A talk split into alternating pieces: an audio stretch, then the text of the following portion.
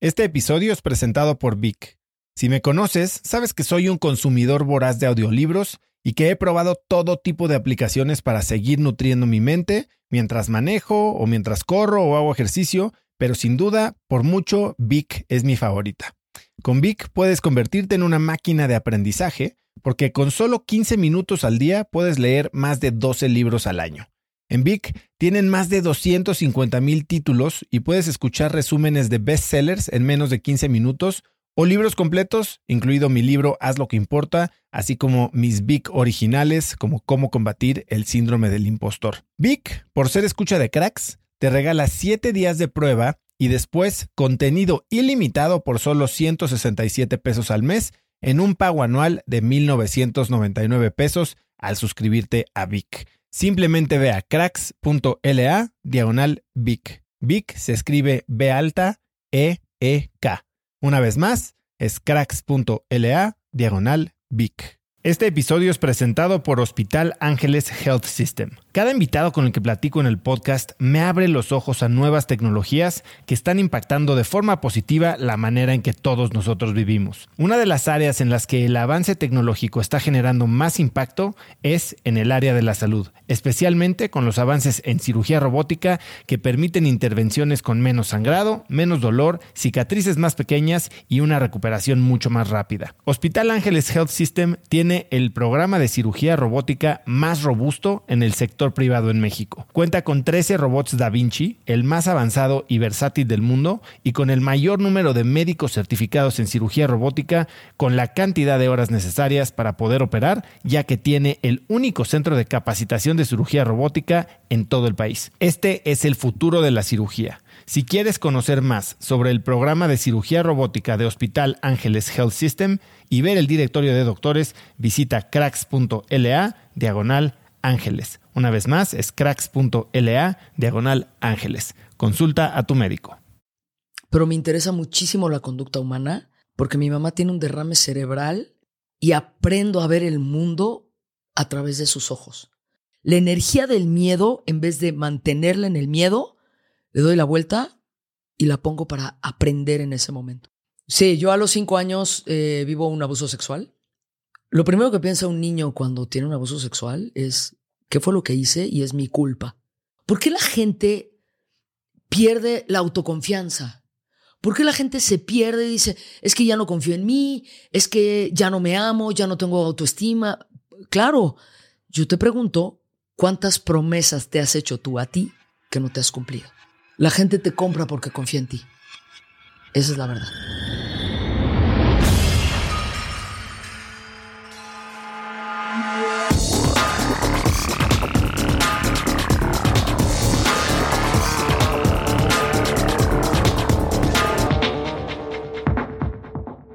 Hola y bienvenidos a un nuevo episodio de Cracks Podcast. Yo soy Osotrava y entrevisto cada semana a las mentes más brillantes para dejarte algo único y práctico que puedas usar en tu vida diaria. Antes de empezar, no olvides seguir Cracks Podcast en YouTube para que puedas ver los videos de todas mis entrevistas y puedes hacerlo totalmente gratis y en un clic en youtube.com diagonal Cracks Podcast. Hoy tengo como invitada a Saskia de Winter. La puedes encontrar en Instagram como arroba Saskia, se escribe Saskia con K de Winter, Winter como invierno, arroba Saskia de Winter. Saskia es socia fundadora y directora general de Saskia de Winter Training SC, que es una firma de capacitación empresarial e individual establecida en México desde hace más de 20 años. Saskia es psicoterapeuta gestalt y humanista que cuenta con una sólida estructura formativa en diversas especialidades y certificaciones nacionales e internacionales como liderazgo empresarial, psicología de ventas, coaching ontológico y por equipos, creatividad e innovación, PNL y muchas otras. Tiene experiencia con empresas mexicanas y multinacionales, además de que cuenta con una visión global de los negocios y habla cinco idiomas. Hoy, Saskia y yo hablamos de las lecciones que podemos aprender de un trauma, del liderazgo basado en el autoconocimiento y de cómo tener éxito en una negociación. Espero que disfrutes esta entrevista con Saskia de Winter. Saskia, bienvenida a Cracks Podcast. Qué alegría estar aquí contigo, Oso. Qué felicidad. Long overdue. Así es. Saskia, me gustaría empezar nuestra plática de hoy eh, contándome quiénes son el pantinero Huehue, la elefanta Trudy, el señor Boli Gómez, el Trapuito. ¿Quiénes son estos personajes? me encanta, me encanta que haces tu research profundo. Es Pantiero Huehue, la elefanta Trudy, ¿no? Son puros personajes eh, que construyo como parte de este mundo de imaginación y este mundo para contribuir con la gente y divertirme con la gente. Yo vengo mucho del mundo de la animación. Eh, estuve trabajando en el mundo de la animación profesional 15 años y entonces esta idea de crear y contar historias a través de personajes míos. Entonces, Pantiero Huehue, pues es un panterito chiquitito, la elefanta Trudy, pues es una elefanta que siempre mete la pata, que se equivoca, no sé qué, ¿no? Entonces, invento mis propios personajes porque eh, empiezo a estudiar desde niña. Checa, este es desde que tenía yo cinco o seis años. Tenía yo mi grabadora, así literal de cassette. Eh, ponía yo, me ponía yo a grabar caricaturas y luego me aprendía yo los diálogos. Claro que ahorita ya se hace con el celular, ¿no? Pero de niña que no había eso, veía yo, por ejemplo, cómo inclusive Pedro Picapiedra, si tú ves las caricaturas de Pedro Picapiedra, nada más sube y baja el cuerpo, pero no, no gira el cuerpo. Entonces, todo eso, eh, desde niña aprendí a amar las caricaturas y la animación. Y de ahí salen estos personajes que me encanta que me los hayas mencionado. Casi nadie los conoce, pero muchas gracias. ¿Y a qué edad empezaste tú a, dibujar? Eh, yo empecé, eh, yo creo que yo, yo comencé como a los cinco años. Ya estaba yo, tenía yo eh, mis colores y fíjate qué interesante. leía yo muchísimo Mafalda, que no necesariamente Mafalda es para niños. Ella tiene su parte infantil, pero creo que es un poco más para adultos. Leía yo muchísimo Snoopy y yo me empecé a interesar por, la, por las historias que hacían estos personajes y cómo, cómo había una conexión emocional con los personajes. Un día yo me acuerdo que mi papá me dijo, ¿quieres aprender a dibujar? Y yo sí. Entonces traía yo un librito de Mickey Mouse y me dijo, ok, Mira la imagen de Mickey, mírala durante dos minutos. ¿Ya la viste? Sí, ahora cierra el libro y ahora dibújala. Entonces, la Y que yo hago cuando hago los carteles en los rotafolios y doy entrenamientos y tal, es la Y de, de Schultz, de Snoopy. Los zapatitos que yo dibujo son los zapatitos de Mafalda. Los, cuando yo dibujo personajes, eh, las orejitas son las de los pitufos. Entonces, empecé a observar esta parte desde muy niña, desde los cinco años, y eso lo empecé a integrar en mi vida y me di cuenta del valor de la observación. De la observación, por ejemplo, eh, un, pajarito que brinca en un parque, cómo, cómo mueve el cuello atrás hacia adelante, todo eso, desde ahí empieza a nacer mi fascinación por la conducta humana, por los personajes y por contar historias desde ahí.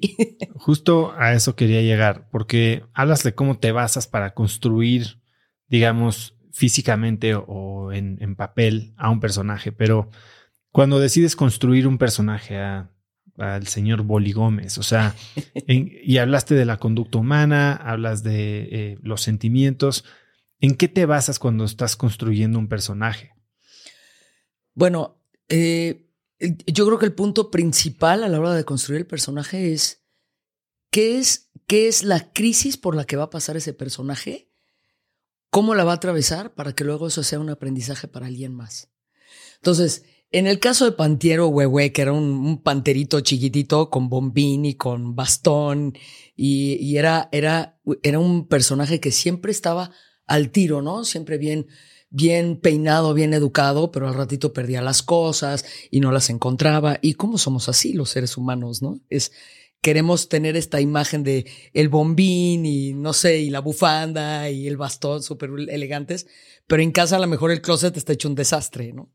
Y tengo por ahí también un, un, personaje que no lo he terminado de desarrollar, pero es, es, es un pingüino que es... Eh, eh, que es un pingüino que tiene aventuras con un oso polar y tiene puras crisis eh, existenciales. Entonces estoy como en ese proceso, ¿no? Que dicen por ahí que luego los personajes es puro reflejo del autor. Pues sí, la neta sí. Ahora vamos a hacer un poco doble clic en eso, ¿no? Porque hablas de enfrentar crisis, hablas de quiénes somos afuera, quiénes somos adentro.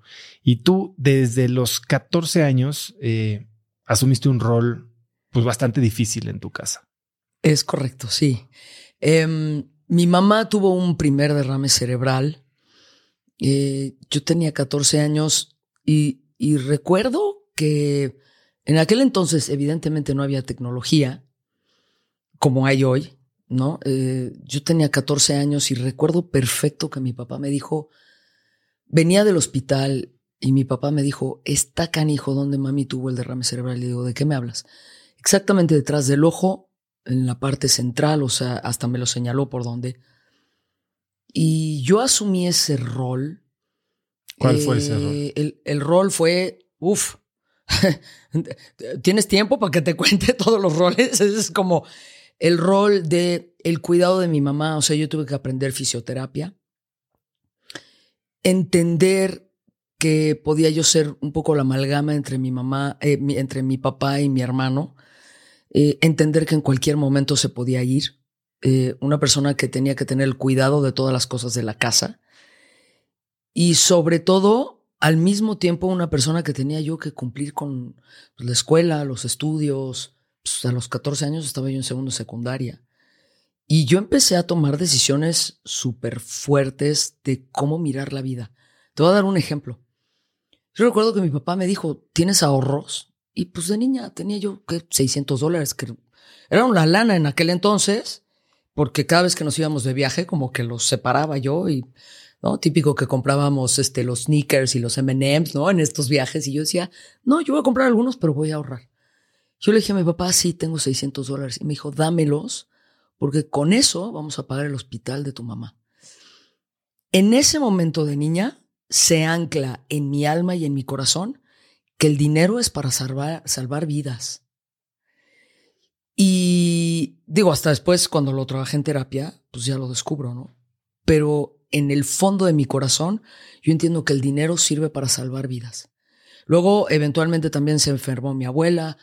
Mi mamá tuvo cuatro derrames cerebrales y seis craneotomías. Estamos hablando de 37 años de enfermedad tomó decisiones inconscientemente alrededor de la enfermedad de mi mamá. Yo no me daba cuenta. Entonces, voy, me voy a estudiar a Alemania, pero eh, llego a Alemania, estoy, no sé, eh, voy, me voy a estudiar el doctorado a Alemania y a los dos meses que llego me dicen, pues, ¿qué crees? Tuvo otro derrame cerebral, regrésate.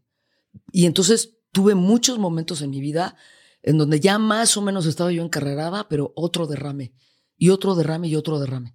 Entonces, aprender de fisioterapia, aprender de medicina, aprender cómo, cómo bañar a mi mamá.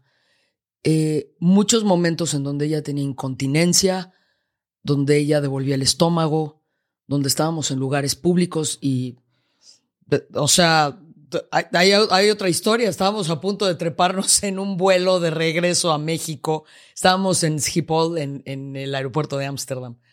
Ya habíamos metido maletas ya estábamos, ya sabes, adentro.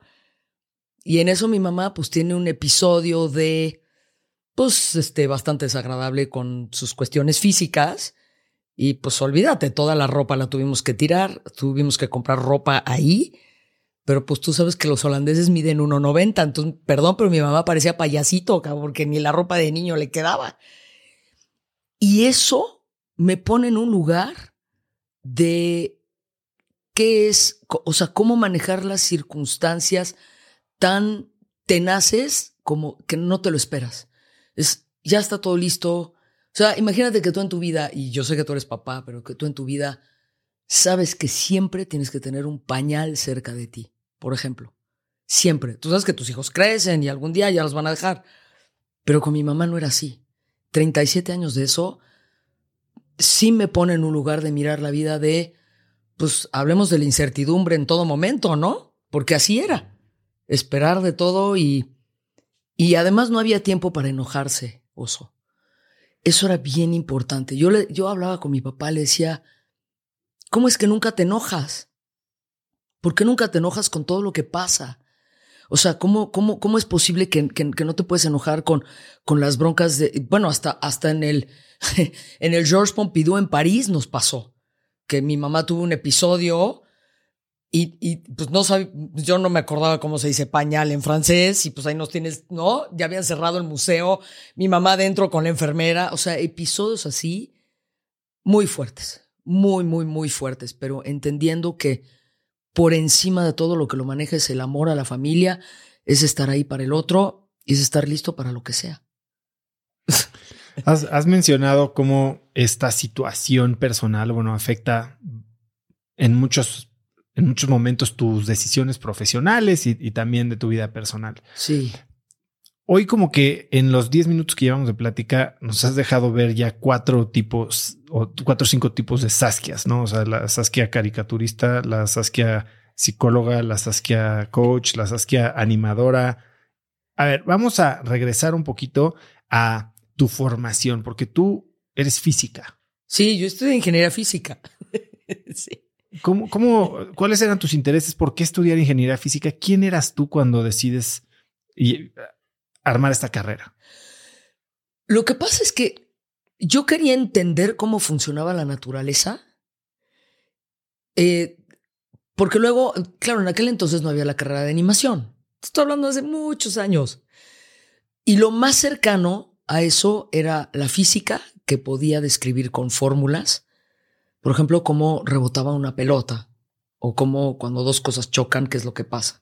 Yo he decidido estudiar física porque quiero entender cómo funcionan las cosas. Eh, y en esa parte terminé programando, oso. O sea, ¿no? Tú te puedes imaginar, no sé, una chava de 22 años con la carrera de física en México, haciendo programación, dedicándose a la, a la animación, era como, ¿Who are you?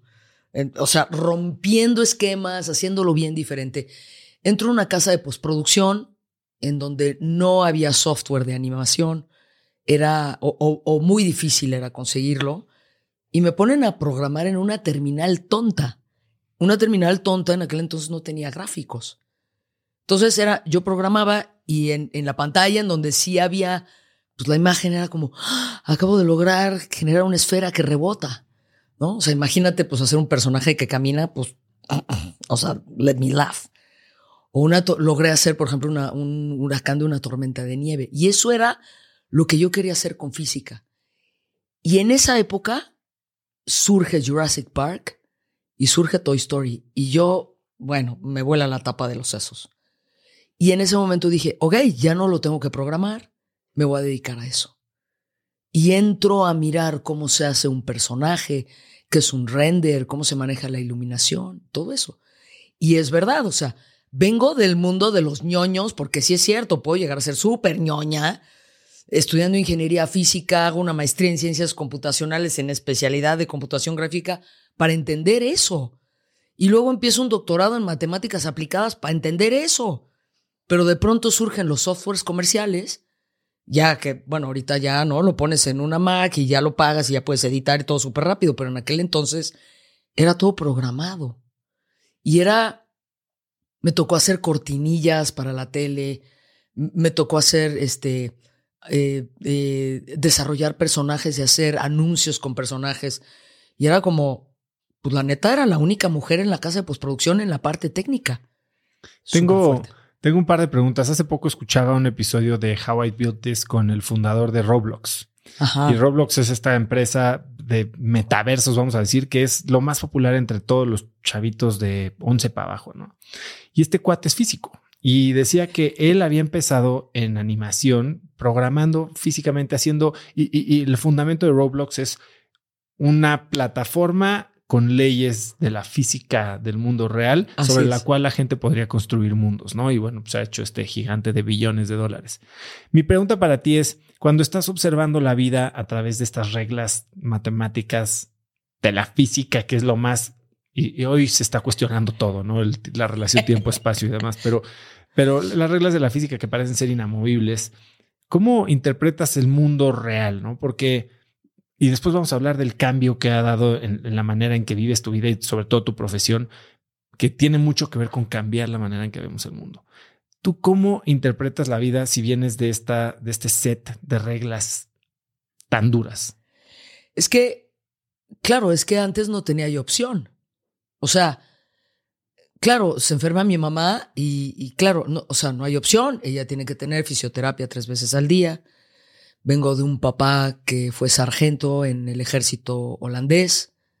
Y pues sí nos podemos reír y había amor y cariño y ternura, pero suena la alarma y te tienes que levantar, no hay los cinco minutos.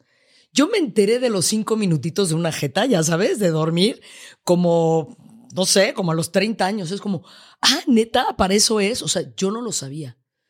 Entonces, es verdad, entro al mundo de las reglas, pero me interesa muchísimo la conducta humana porque mi mamá tiene un derrame cerebral y aprendo a ver el mundo a través de sus ojos. Cuando ella no, no sale del hospital y tiene daño cerebral y no le puede poner una tapa a una pluma porque no tiene la coordinación motriz. O le, o le pregunto, a ver, ¿cuál es el, el teléfono de la casa? Y no se acuerda. Y obviamente no se acuerda de las recetas eh, de cocina. Y, no, y yo me acuerdo que le preguntaba cosas. Entonces, de este mundo tan rígido, tengo en casa a una persona que no puede hacer las cosas más básicas y entonces me convierto en una persona que tengo que aprender de la tolerancia del mundo. Y es a su ritmo y hazle como quieras. Y entonces digo, yo tengo que aprender más de esto. Y entonces por eso estudio psicoterapia. Pero antes de eso, tú fundaste eh, una empresa de animación, fundaste una escuela. Sí. Y, y, y tenías mucho éxito y viene este rompimiento con tu socio. Háblame de este momento en el que rompes con tu socio y que te hace tirar todo por la borda y tomar un giro de 180 y empezar básicamente de cero. No de cero, porque tenías todo este eh, desarrollo personal de años en tu casa, pero ¿cómo cambias tu vida cuando ya tienes años y años de estudio y dinero invertido y clientes y trayectoria? Eh, mira, eh, yo eso es, eso es algo que lo comparto mucho con la gente y es, no tengas miedo y, y sí es atreverse. Te, explico. Fundo esta escuela de animación que se llama Unoya, ¿no? Que es eh, bienestar de la mente. Eso es lo que significa la palabra. Es la palabra más corta en español con las cinco vocales, eh, ¿no? Es eh, que, que, tienes otras, pero Unoya es como bienestar de la mente. Entonces fundo esta escuela de animación junto con mi socio. Y esta escuela de animación tiene varias características. Primero, teníamos más fuerza de cómputo que el, que de, gráfico, de computación gráfica, que la Ibero. Teníamos una cantidad de computadoras, hicimos un esfuerzo económico bien importante, clientes importantes, teníamos clientes en, Sudamérica, eh, trabajamos con las televisoras en Brasil, en Colombia, y era un esfuerzo enorme. Y un día dije, estoy harta de estar trabajando frente a máquinas y no conectarme con el ser humano, porque lo que yo quiero es entender sí la historia de la gente, la conducta humana y qué es lo que nos hace vibrar, que son las emociones, los sentimientos, la conducta. Entonces, de la noche a la mañana le digo a mi socio, hasta aquí llegué, te la vendo, que además se la vendí con un negocio que yo traje y entró tanta lana que con eso me pudo pagar, o sea, realmente fue como autocomprado, ¿sabes? Agarro un backpack y les digo adiós a todos. Yo le digo a mi familia, ahí se ven. Me agarro un backpack y me largo a viajar por Asia sola, con un backpack y me, me conecto con las culturas asiáticas. Y bueno, ahí me enamoro de Japón. Japón es wow, ¿no? Pero eh, estoy en este mundo donde estoy, me fui a Malasia, me fui a, eh, de, o sea, sabes, como en medio de la nada, es como a ver las torres y estar en China y estar en, en Japón conviviendo con gente y entendiendo cómo es el mundo de manga y cómo es el mundo de la animación. Y estando ahí digo, ¿sabes qué? Lo que, o sea, ya lo veía yo venir, lo que más me interesa es aportar a México, trabajar con la conducta humana y, y ser fuente de entendimiento de la conducta humana, porque es lo que más me interesa. O sea, me harté de las máquinas y regresé a la parte humanista, a la parte de la conexión con el ser humano. Y cuando vas a tomar esta decisión, ¿qué hay en la balanza? ¿Cuál era el diálogo en tu cabeza? Porque por un lado estabas perdiendo pues lo que te había tomado años en construir. sí. Por otro lado, quién sabe qué podrías ganar. Pero al quedarte con lo que ya no querías, también estabas sacrificando tal vez un futuro, ¿no? ¿Cuál era esta discusión? Porque estoy seguro que hay mucha gente que ha construido carreras de 10 años, 20 años y que cree que ya el futuro se va a ver exactamente igual que este pasado y no se atreve a cambiarlo. ¿Tú qué edad tenías cuando hiciste esto y cuál era este diálogo en tu mente? Yo tendría más o menos unos 36 años, Oso. Y ya llevaba yo un rato en el mundo de la animación y el diálogo era o tomo la decisión o voy a ser sumamente infeliz. Y es, yo no sé de qué me voy a agarrar. Y era un poco como entre el amor y el cariño de mi familia y el soporte de mis amigos. Pero también leí en documentos en donde la gente cambia de carrera pues de tres a cuatro veces en su vida. Yo dije, ah, bueno, pues no estoy tan loca, ¿no? Eh, y el diálogo interno era, quiero entender a la gente, quiero conocer de psicoterapia, quiero contar historias no desde el personaje mecánico y desde el render y desde el wireframe, sino que quiero contar la historia desde la emoción y del sentimiento. Porque además el diálogo que había entrado en mí era cómo demonios lo hizo Steven Spielberg. Porque, porque era Jurassic Park, porque el tipo la rompió con los dinosaurios y tal. Y luego Toy Story. Y entonces, claro, Spielberg lo había hecho con los dinosaurios y había personajes reales. Pero en el caso de, Pixar, cuando sacan Toy Story, todos los personajes o toda la historia es 100% por computadora. Y yo digo, mi boleto va por ahí. Y yo decía, ¿cómo podemos expresar las microreacciones faciales? Por ejemplo, ¿cómo? Ahora ya lo vemos y ya nos parece mega obvio, pero en aquel entonces los personajes eran más acartonados y era, ¿cómo puedo hacer un personaje que también se rasca la cabeza? O que le pica la nariz, o que estornuda, porque eso no lo veíamos. Pero entonces seguías un poco anclada en este tema de la animación. Y hasta la fecha, oso. Hasta la fecha. O sea, yo saqué un cortometraje donde explico, fui productora de un cortometraje que ganó como 20 premios, que se llama Orugas, y es un cortometraje que habla de la transformación, todo el proceso por el que pasa una oruga para convertirse en mariposa.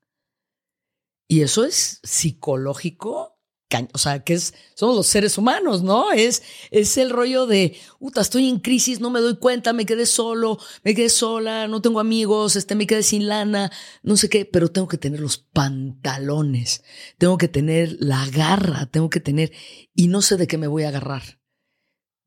Pero sé que hay algo ahí que es mi alma que me lleva bien lejos. Y eso no se pierde, o sea, si yo estoy conectada con mi alma y con mi corazón, yo le digo a la gente, mira, en tu vida puedes perder todo. Y lo he visto con los directores generales, que pierden todo. Lo que no puedes perder es la conexión con tu alma y con tu corazón. Y eso aunque estés hiper triste, sigues conectado. Sigues, sigues, te puedes cuestionar, puedes estar en una parte donde dices, puta, dudo de mí, no sé si soy suficiente, no sé si puedo. Pero ¿qué me dice mi corazón? Y, a veces hasta soy de cursi, pero la verdad es que en mis peores momentos en mi vida regreso a escuchar mi corazón y mi alma. Y, y de ahí salgo otra vez para adelante. Cañón. Acabas de hablar de la tristeza, ¿no? Un, un, sentimiento. Y tú, yo supongo que basada en tu desarrollo como, como psicóloga, haces una gran diferencia entre emociones y sentimientos. Sí. Háblame más de eso. Es importantísimo entender esto. Hay cinco emociones básicas y, y ahorita las voy a explicar, pero las emociones surgen y cuando meto mi pensamiento y meto mi cabeza, se convierte en sentimiento. El sentimiento eh, es mucho más prolongado, el sentimiento involucra mis creencias y el sentimiento involucra mi mente. Las emociones no, las emociones es un impulso rápido y las emociones, las cinco básicas son, de hecho se le llama matea en psicoterapia gestalt, que es eh, miedo, afecto, tristeza, enojo y alegría. Y son umbrales. Entonces, por ejemplo, puedo tener miedo, pero un umbral, umbral mayor, puedo tener pánico. O puedo tener, por ejemplo, en el centro está el enojo, un umbral menor sería la molestia y un umbral mayor sería pues la furia. Ahora, estas cinco emociones básicas Mm, mm, tienen un mensaje para mí. Entonces, el miedo, el mensaje es, hay algo que me amenaza y me tengo que proteger. El afecto, el mensaje es el vínculo y la relación. Me puedo vincular, me puedo relacionar. La tristeza es, la tristeza surge porque hay una pérdida y la tristeza lo que me pide es que reflexione con ese vacío, con esa pérdida. El enojo surge cuando hay una invasión de mis espacios y el enojo surge cuando hay alguien que me falta el respeto. Entonces tengo que aprender a poner límites ahí. Y la alegría me sirve para energetizarme. Entonces, sí hay una diferencia importante. Entonces, esto lo aprendo, oso, cuando digo, wow, así es como funcionamos los seres humanos. Y luego surge la famosa película de Pixar de In and Out, ¿no? Intensamente, que bueno, ahí meten la, la vanidad, pero en realidad está basado en las cinco básicas. Y ahí están los personajes. Y a veces pensamos que la tristeza es tóxica o que el enojo es tóxico, pero también tiene su parte funcional. Entonces yo aprendo eso y digo, ok, ¿cómo, cómo puedo trabajar con los directores? ¿Cómo puedo crear personajes en donde la emoción, el enojo, por ejemplo, o la tristeza es funcional? Háblame cómo haces eso. ¿Cómo haces que la tristeza sea funcional? Claro, o sea, la tristeza me permite reflexionar. Entonces, justo, justo vengo de estar con un equipo de directores que, que, que en un trabajo que hicimos ellos se dan cuenta que no tocan tristeza no se permiten entre ellos, es un grupo de 14 directores, en donde ellos no se permiten tocar la tristeza entre ellos. Y lo que trabajo con ellos es, ok, ustedes tienen una bronca, tienen una pérdida y luego no reflexionan sobre qué fue lo que perdieron. Entonces se ponen en acción luego, luego, pero no hay aprendizaje. Y se quedan en shock estos directores, dicen, claro, tenemos que hacer un alto y reflexionar qué vamos a hacer con este vacío, con esta pérdida, cómo lo vamos a, a a integrar de nuevo con eso que, que, perdimos. Dame un ejemplo concreto para, para que me quede más claro, porque sí he escuchado sobre integrar el duelo, ¿no? Y platicaba hace poco con Panchi Lanus aquí de cómo el duelo en procesos de liderazgo es importante. Y creo que estás poniendo ahí como el duelo en, el contexto de tristeza. Sí. Duelo, eh, o sea, lo que pasa es que la tristeza puede ser como, híjole, perdí el puesto o perdí al cliente más importante de la compañía, o perdí la alianza más importante que tenía yo. Entonces, ¿qué hacen típicamente los directores? Eh, vamos a ponerlo así, y, lo voy a poner ahorita en una historia, pero es, ¿qué hacen? Se ponen en concreto, en acción, pero no revisan qué reflexiones o qué aprendizajes pueden tener al respecto. Entonces, ah, por ejemplo, ¿no? Eh, te cuento que Em, no sé, eh, eh, he estado trabajando con, con, un banco y al principio comencé a trabajar haciendo coaching con un director. Y en este banco, este director dijo, es que tenemos problemas del manejo del tiempo, no sabemos manejar el tiempo. Entonces digo, ok, vamos a darles un entrenamiento. Este entrenamiento se convierte cuando yo trabajo con él en su coaching, en sus pérdidas, porque él tiene pérdidas de pareja, él tiene pérdidas cañonas de clientes en la pandemia, que ese fue el trabajo mayor que hicimos durante la pandemia, es contener a nuestros clientes y a los directores de todas las pérdidas, pérdidas de, de, de gente, pérdidas de clientes, pérdidas de lana, pérdidas de tiempo, pérdidas de libertad. Entonces llegan con nosotros y en particular este director llega con nosotros y este proyecto se convierte primero en coaching, luego en una parte en donde él lo abre a su equipo y hablamos de pérdidas con su equipo para calmarlos porque no saben para dónde. Y se convierte en un proyecto en donde ya entrenamos a 600 personas en este banco. Entonces, eso que parece que no es importante, hablar de la tristeza o del enojo en las empresas, hay que ponerlo en el espacio. Tenemos que hablar de las emociones y de los sentimientos y ahora más que nunca en empresas bancarias, farmacéuticas, también lo he visto, yo soy también te voy a dar otro ejemplo. Farmacéuticas que son como, obviamente en la pandemia se volvieron locos las farmacéuticas. Es, no hay tiempo para hablar de las emociones. Es solución, solución, solución. Eh, solución creativa de problemas, resolver, vamos a invertir, no vamos a invertir, le vamos a entrar, no le vamos a entrar. Ajá, y mientras yo llego a casa hecho pomada o estoy en casa saliendo de un Zoom hecho pomada, ¿y a quién le cuento del dolor que siento porque acabo de perder a mi brazo derecho? del dolor que siento porque acabamos de, bajar la cortina. Nosotros, nosotros durante la pandemia estuvimos conteniendo a toda esa gente. Otro caso.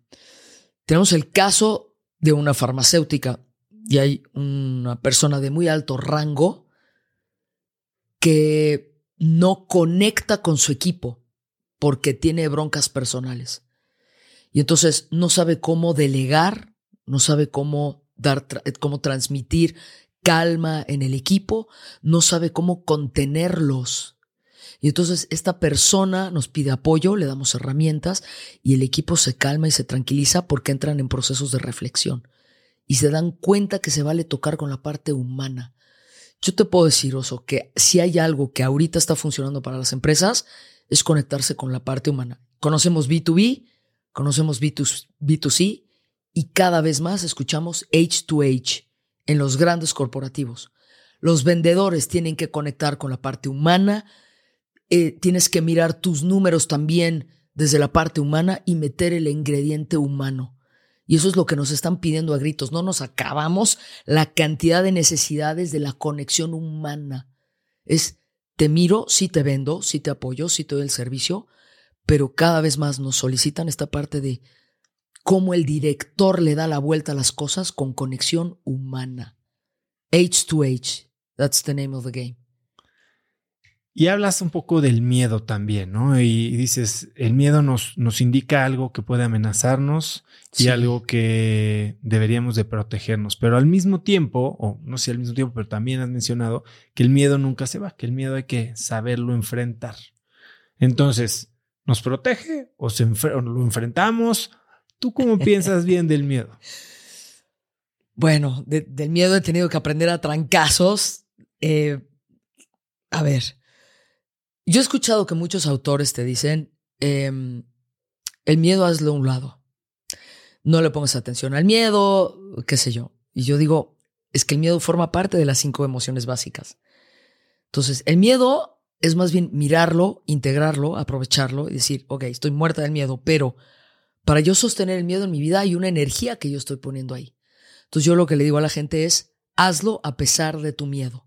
Atrévete, o sea, es en la medida en la que tú sigas sosteniendo el miedo ahí, entonces no tienes suficiente energía para crear algo nuevo. Estás poniendo demasiado, demasiada energía a eso que te está pasando. Entonces yo le digo a la gente, hazlo a pesar de tu miedo.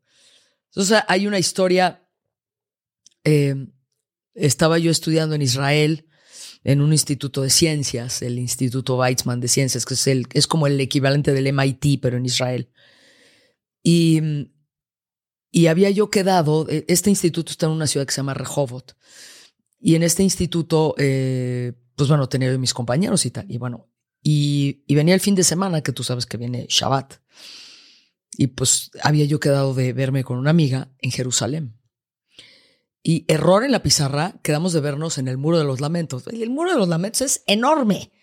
Nunca nos pusimos de acuerdo en dónde en el Muro de los Lamentos. No había celulares, no había mecanismo para conectarnos y nos perdimos. Ella se perdió y yo me perdí. Entonces ya era viernes 5 o 6 de la tarde, ya se pone el sol y pues ya no hay taxis y ya no hay acceso a servicios. Y el único tipo de servicio que había en ese momento eran taxis árabes. Y dije, bueno, yo tengo problema, o sea, yo pues no tengo bronca, pero yo me trepo en un taxi árabe, oso, con la estrella de David. En, mi casa somos bastante ateos, pero yo traía la estrella de David porque me la habían regalado para el viaje, lo que sea. Y yo no me doy cuenta de esto. Entonces tengo un chofer árabe, yo con la estrella de David, y el tipo me dice, yo te llevo a Rehovot, que estaba más o menos como a, no me acuerdo, como a una hora, hora y cacho de Jerusalén, en taxi, para empezar un dineral. 18 años, y me dice, no tienes problema con que se trepe un amigo mío, ¿verdad? Y yo, no, pues no. Entonces tú te imaginas yo en la carretera sola, con estos dos hombres en el taxi, y yo era más pensando por dentro en qué momento se me ocurrió. Y yo pensando, ¿qué hago con mi miedo? ¿Qué hago en este momento? Porque si yo lo muestro, ellos se van a aprovechar de esto. Y yo, yo también sabía que me estaba lastimando. Llega un momento en la carretera, oso, que el tipo se para y me dice, ¿no tienes hambre? Y yo, no, por supuesto que no. Ya sabes, o sea, se para a un lado de la carretera y me dice, es que vamos a ver un amigo porque pues vamos a conseguir comida y no sé qué y tal. Digo, bueno, pues si quieres tráeme una Coca-Cola, pero cerrada. Yo me moría de miedo ahí. ¿Qué me sostuvo, oso? Pensando, punto número uno, ¿qué voy a aprender de esto? Si es que es algo viva. O sea, me puedo enfocar en, eh, en todo lo que en ese momento iba a salir mal, pero yo en ese momento estaba decidiendo aprender de la lección. A pesar de que estaba rudo y a pesar de que estaba súper fuerte, yo dije, yo sé que yo voy a salir de esta. ¿Qué estoy aprendiendo de esta? Cuidarme de una manera distinta, no hacerlo de esta forma, no estar sola, etc.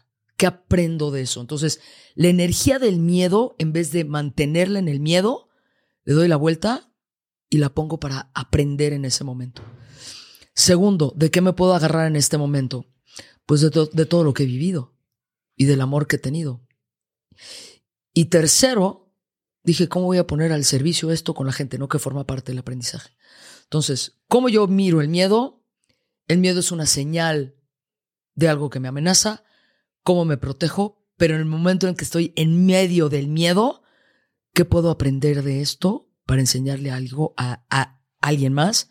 Porque yo sé que voy a salir de esta. ¿El miedo siempre significa amenaza?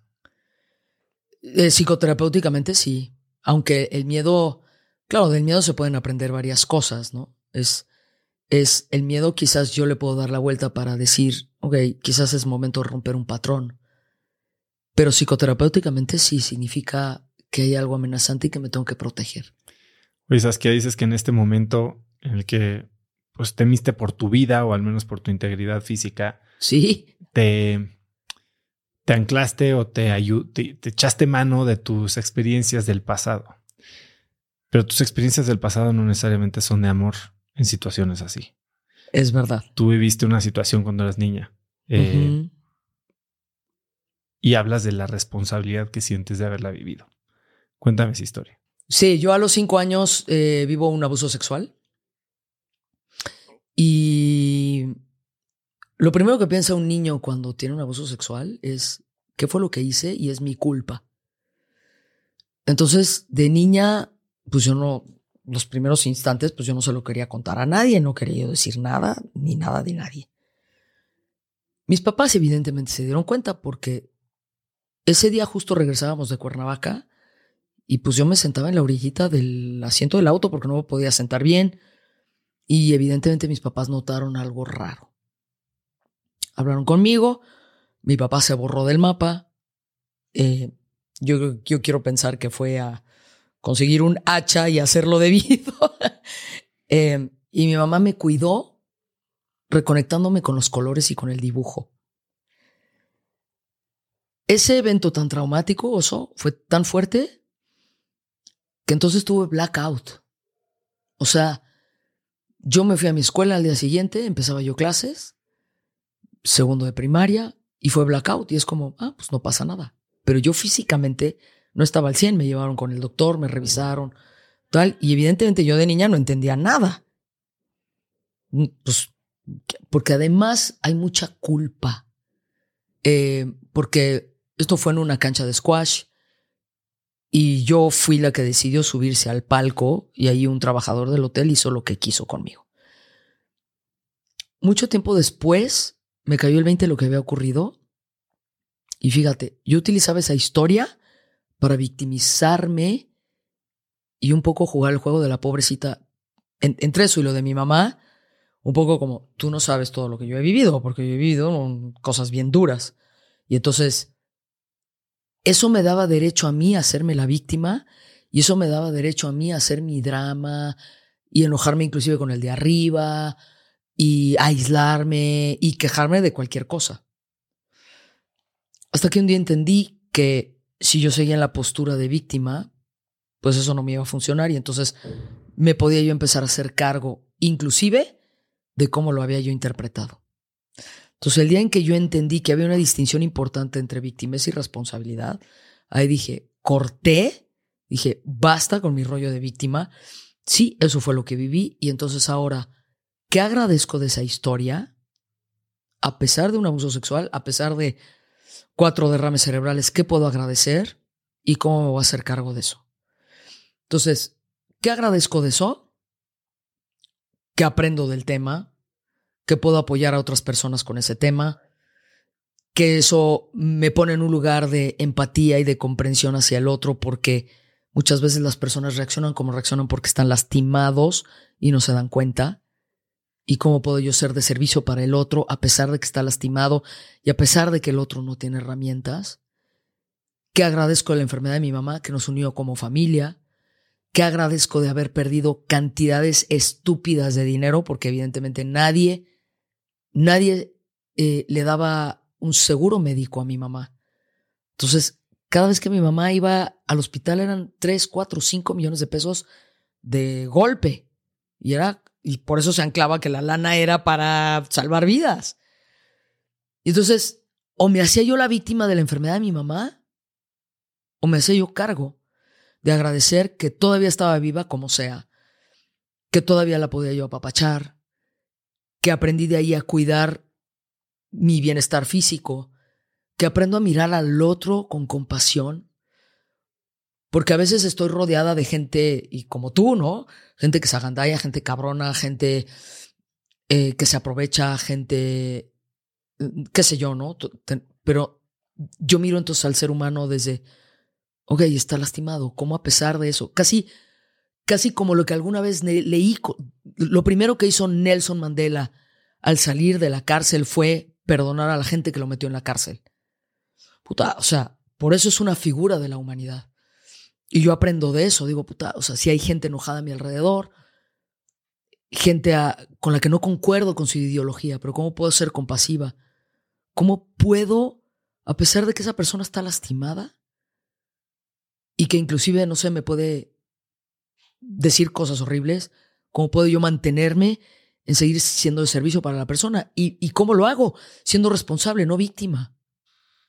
¿Cómo puedo decirle cosas eh, padres? ¿Cómo puedo eh, contribuir con la persona? ¿Cómo puedo ser de servicio? ¿Cómo puedo poner de mi alegría? ¿Cómo puedo poner de mi amor? Porque quizás esa persona no se da cuenta. ¿En qué momento te das cuenta del poder de compartir estas historias de una forma tan vulnerable? me sorprendió mucho, y ahorita vamos a hablar de tu libro, encontrar en un libro que parece ser un libro de negocios y de liderazgo, sí. de repente esta historia ahí metida, como que aventada. Eh, ¿En qué momento decides no solo hacerte responsable, sino empezar a usar como una herramienta para ayudar? Gracias por ponerlo, Oso, porque es verdad que paso por un proceso bien duro. Em, al principio obviamente me daba vergüenza. Al principio era como, uy, yo se lo cuento a alguien y eso me pone en un lugar en donde la gente se puede burlar de mí o donde la gente puede bulearme. Y yo creo que son dos momentos, ¿no? Uno donde interpreto diferente la historia, que siempre podemos interpretar distinto todas las cosas terribles que vivimos. No es el vaso medio lleno, el vaso medio vacío. E-, esa no es la bronca, es ¿Qué voy a hacer con el vaso medio lleno? ¿Qué voy a hacer con el vaso medio vacío? Entonces, yo cambio la manera de mirar esto del abuso sexual como una herramienta porque entonces me pongo al servicio de la gente. Y la otra, em, ¿cómo es que me doy cuenta que eso puede ser una herramienta? Y eso lo aprendo, aunque no lo creas, de, de una conferencia de Tal Ben Shahar. Porque el tipo dice, mira, en un libro puedes escribir métodos, procesos, mecanismos, paso uno, paso dos, paso tres, paso cuatro. Pero lo que hace que un libro sea bestseller es que cuentes tu historia. Y ahí, o sea, él dice, cuenta lo que te duele, cuenta, cuenta tus partes que te hicieron humana. Y yo creo que eso pues, híjole, pues, perdón, pero arrastré la gente entre las piedras, o sea, mucho tiempo. Eh, y cuando yo decido escribir el libro, digo, ok, voy a contar mis historias. Y esa es una historia que vale la pena contar, porque en México, cuando yo he trabajado con diferentes grupos en la parte de desarrollo humano, en la parte de emoción, en la parte de psicología, en la parte, inclusive en las empresas, oso, yo te puedo decir que en un promedio, más o menos, de unas en grupos entre 30 y 40 personas, yo te puedo decir que no importa si son hombres o son mujeres, en México y depende de la zona, más o menos en promedio hay de 6 a 8 personas con temas de abuso sexual. Es altísimo. Lo que pasa es que la gente no lo habla. Yo armo entrenamientos en donde la gente lo puede liberar y protejo mucho eso y los voy llevando de la mano. No es una cosa de dos horas, evidentemente es un entrenamiento muy profundo. Pero si yo entro en esos procesos, yo te puedo decir que, eh, por ejemplo, en, en el sureste de México es altísimo. En zonas como en Jalisco es altísimo, en Oaxaca es altísimo la cantidad de personas que pasan por procesos de abuso sexual. Y hombres y mujeres, ¿eh? Hombres que han sido abusados sexualmente por sus hermanos, por sus... Bueno, me tocó inclusive conocer a una mujer que fue abusada sexualmente por su propio padre durante 27 años. ¿Cómo demonios trabajas eso emocionalmente? pues hay que estudiar y hay que prepararse, pero esa persona afortunadamente está del otro lado. Historias de esas, oso, se preparan en la sala, se trabajan profundo y, es, pues evidentemente yo tengo que trabajar lo mío. Tu trabajo de reconfiguración o reenmarcación, no sé cómo decirle, de reinterpretación de esta experiencia, muy, muy común el término estrés postraumático, ¿no? Y cómo a través de muchas metodologías se reinterpretan algunos de estos nuevos métodos y sobre todo en Israel eh, están teniendo un avance significativo es utilizando sustancias como el psicoactivas como el MDMA. ¿Tú cómo fue tu proceso de reconfiguración de tu experiencia? Fíjate que yo lo más importante para mí fue regresar a mi cuerpo. Todas las crisis que yo he tenido en mi vida, que han sido varias, este, ahí te puedo contar otro par más. Eh, y, y, no lo digo con jactancia, sino lo digo en agradecimiento. Lo primero que hago es regresar a mi cuerpo. Y regresar a mi cuerpo es una de esas, lo que hice fue aprender Reiki y empezar a darme yo Reiki. Otra fue regresar al deporte. Y aunque quizás no había espacios en la pandemia, yo tuve una situación bastante fuerte en donde en un periodo de dos meses perdí terminé con mi pareja de muchos años, falleció mi mamá y luego entró la pandemia. Entonces, terminé como la parte personal, la parte familiar se hizo caca y pues la parte empresarial, dar entrenamientos abiertos, en, o sea, en espacios, en hoteles, entrenamientos empresariales, pues hizo caca también porque nos mandaron a todos a nuestras casas. Entonces ahí lo que hice fue regresar a mi cuerpo. Y regresar a mi cuerpo es hacer ejercicio sin pensar, poco consciente. Y eso es lo primero que yo le digo a la gente, es cuando la gente se acerca conmigo y me dice, oye, estoy dolida, tuve una pérdida, no sé cómo resolver este tema, yo rapidito les digo tres cosas. ¿Estás haciendo deporte, sí o no? No, ok. Aunque sea sal a caminar. Porque eso cambia la química del cuerpo. Dos, bájale al azúcar hazte consciente de cuánta azúcar estás consumiendo. Un producto como la mostaza tiene, la catsup tiene cantidades industriales de azúcar y no nos damos cuenta de cuánta azúcar tiene eso. Y eh, tres, ojalá que puedas meditar. Entiendo que no todo el mundo lo practica, pero la meditación es sumamente importante. Entonces, los directores que vienen conmigo con broncas, yo les digo, regresa a hacer deporte. Y eso cada vez está más integrado en las compañías.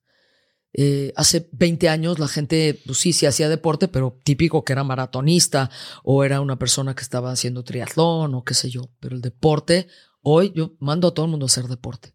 Entonces, ¿yo cómo he manejado mis crisis? El cuerpo. El cuerpo, oso. Es regresar al cuerpo, a lo más básico. Calmar la mente, cuidar de la parte física y bueno, y pues por eso ahora hago aguas abiertas, ¿no? me clavo en esa parte también. Escribes este libro, Incertidumbre genera abundancia, y lo publicas un par de meses antes del periodo de incertidumbre más grande que cualquiera hayamos vivido, que es el inicio de la pandemia. ¿Qué es lo que buscabas al, publicar este libro que incluye desde diversas metodologías y corrientes de entrenamiento en liderazgo, ejercicios de todo tipo, hasta tus historias personales? ¿Cómo pensaste en cómo estructurar este libro y qué querías? Ok, sí. Eh, eh, eh, primero, el título, ¿no? Es como, como controversial. ¿Cómo? ¿Cómo de que la incertidumbre genera abundancia? Porque para la gran mayoría de las personas la incertidumbre es escasez o dolor o pena o miedo, ¿no? Y, y justo utilizo dos conceptos que son quizás opuestos, la incertidumbre y la abundancia. ¿Qué estoy buscando? Provocar que la gente se sienta cómoda con la incertidumbre. Mirar que, que, cambiar la interpretación de la incertidumbre y provocar que la gente se sienta cómoda, que sepa que la incertidumbre no está tan mal, que la incertidumbre genera abundancia porque cuando, yo, cuando un ser humano está en incertidumbre, pues se cuestiona qué era lo que yo hacía, ¿no? Pierdo a mi mamá, pierdo a mi pareja, estoy en la pandemia y digo, o sea, entramos en procesos de preguntas, pero la gente rápido quiere respuestas. Y yo lo que les digo es, está bien que tengas una serie de respuestas, pero regresa a la pregunta para que entonces tengas esa capacidad de volver a revisar y salirte de tu zona de confort. Que eso era lo que hacía yo durante la pandemia. Entonces, gente muy cercana a mí, amigos, este, ¿no? Gente, gente que me cuidó durante la pandemia, yo regresaba a preguntar, a preguntar, ¿Qué va a pasar con la compañía? ¿Cómo le puedo dar la vuelta a la compañía? ¿Cómo, ¿Qué es lo que puedo aprender de los restaurantes? Los restaurantes tomaron a los meseros y los pusieron en delivery. ¿Qué es lo que puedo aprender de, de un Amazon? ¿Qué es lo que puedo aprender de la gente que sí está saliendo adelante? Entonces me quedaba yo en la pregunta. Y el libro sale para provocar que la gente, entonces, uno, regrese a la pregunta para que se sienta cómoda con sus preguntas y a pesar de que ya tenga respuestas, se vuelva a preguntar y te vuelvas a preguntar y te vuelves a preguntar y te vuelves a preguntar. Y eso genera abundancia de posibilidades. Entonces, yo, eh, o sea, después lo aplico, por ejemplo, en aguas abiertas, ¿no? La, la, primera vez que hago mi competencia de aguas abiertas, oso, pues casi quedé en último lugar. Es más, ya estaban levantando las boyas, ¿no? O sea, ya estaban pasando las lanchas como, ya apúrate, ya llega la meta. Y la segunda vez que hago mi competencia de aguas abiertas en la misma categoría, en el mismo espacio, reduzco una hora de tiempo, este, porque me quedo en la pregunta, porque vuelvo a cuestionarme qué tengo que hacer, cómo lo puedo hacer distinto. Y el, otro punto del libro es llevar a la gente a que, a pesar de que tengas expectativas, poco a poco te llegues a un punto en donde no tengas expectativas. Que es sumamente difícil, ¿eh? No digo, yo no lo domino, pero cómo puedo pararme desde un lugar, desde la pregunta, de sostenerme en la incertidumbre, decir, no sé qué va a pasar, pero estoy cómoda y sigo preguntándome y no tengo expectativas. Lo cual me lleva a estar presente en el presente, que esa es una herramienta que, que mucha gente utiliza.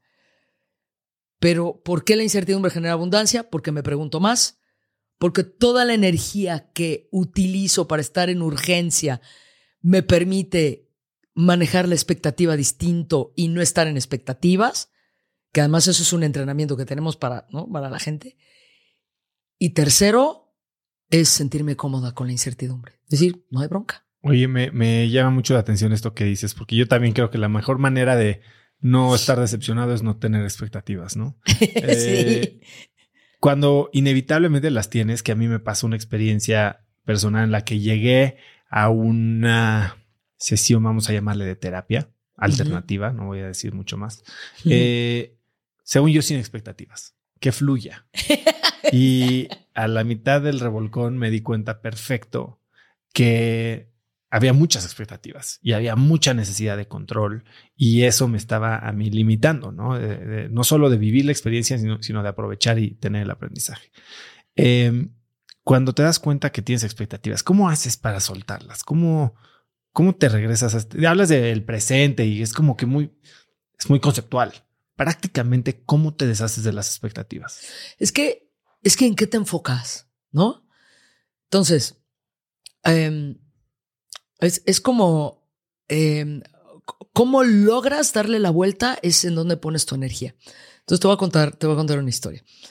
Estábamos haciendo un entrenamiento y hay cierto tipo de entrenamiento en donde eh, cuando nos contratan pedimos cierta serie de requisitos. Eh, tiene que haber alfombra, no puede haber ventanas, eh, porque si no entra la luz del sol y lo que necesitamos manejar las luces. Em, tiene que ser un espacio con cierto tamaño, ciertas distancias, etc. Y lo ponemos por escrito y nos aseguramos que el cliente lo entienda y todo bien. Bueno, llegamos al día del entrenamiento oso y no era ni la tercera parte del espacio que habíamos pedido, ni las características.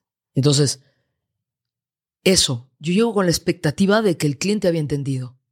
Yo llego con la expectativa de que había estado claro. Además, habíamos tenido no sé cuántas pinches juntas. Es como, ¿cómo crees que no lo entendiste? Y entonces el cliente me da una excusa y me dice, así, ¿eh? Literal, es que no había suficientes salones en México. Estás hablando de la Ciudad de México. ¿De qué me hablas? Yo me dedico a esto. No, lo que pasa es que no querías poner la lana, lo que pasa es que no querías gastar, lo que pasa es que lo querías hacer a tu manera. Entonces, yo con la expectativa de que todo va a fluir y que todo va a funcionar. Entonces, ¿cómo lo manejo? ¿Dónde voy a poner la energía? Voy a poner la energía en todo en lo que no hay o voy a poner la energía en lo que sí hay y cómo lo puedo transformar. Entonces, esto es algo así. La vida te regala una dona de chocolate. Y la gente dice, ¿por qué tiene agujero? Güey, pues porque si no, no sería dona. ¿De qué me hablas? O sea, una dona tiene que tener un agujero. Entonces, la gente la arma de pedo en cosas que, que, que, o sea, es como, pues la dona tiene que tener agujero, ¿no? Y entonces, inclusive la dona dice, bueno, sí, está bien, pero entonces, ¿por qué no tiene chispitas? Güey, si la quieres armar de pedo en todo, puedes ponerlo así. Entonces yo le digo a la gente, ten la capacidad de, para soltar las expectativas, de mirar dónde pones la energía. En este caso, con este cliente, dijimos, mira, con mucho gusto yo voy a trabajar en este espacio hasta este lugar. Y el equipo lo vamos a hacer así. Como tú no me estás entregando todas las características de lo que yo te pedí, no puedo terminar el entrenamiento. Entonces tienes de dos. O yo le digo a la, gente que el entrenamiento llega hasta acá y luego vemos qué hacemos, o tú consigues otro hotel. Entonces aquí viene otra cosa que yo le digo a la gente. En el proceso de soltar las expectativas, Oso, hay una máxima que yo utilizo, que lo utilizamos en la compañía con los clientes. En todo momento tú le enseñas a la gente cómo tratarte. Y eso está canijo. Porque yo le digo a la gente, bueno, si no te gusta cómo te tratan, pues adivina quién les enseñó. Entonces yo le estoy enseñando a este cliente que con nosotros no se juega. Entonces, si bien tenía yo la expectativa de que todo iba a fluir, que iba a ser espectacular, aprendo que con nosotros no se juega y le digo, tú escoge, mano. Yo acá estoy. Yo estoy cumpliendo. Tú no me das lo que yo pido, tenemos que tomar una decisión porque por encima de cualquier cosa está la gente y vamos a cuidar a la gente. Entonces tenemos que tener un salón que sea funcional o cancelamos el entrenamiento.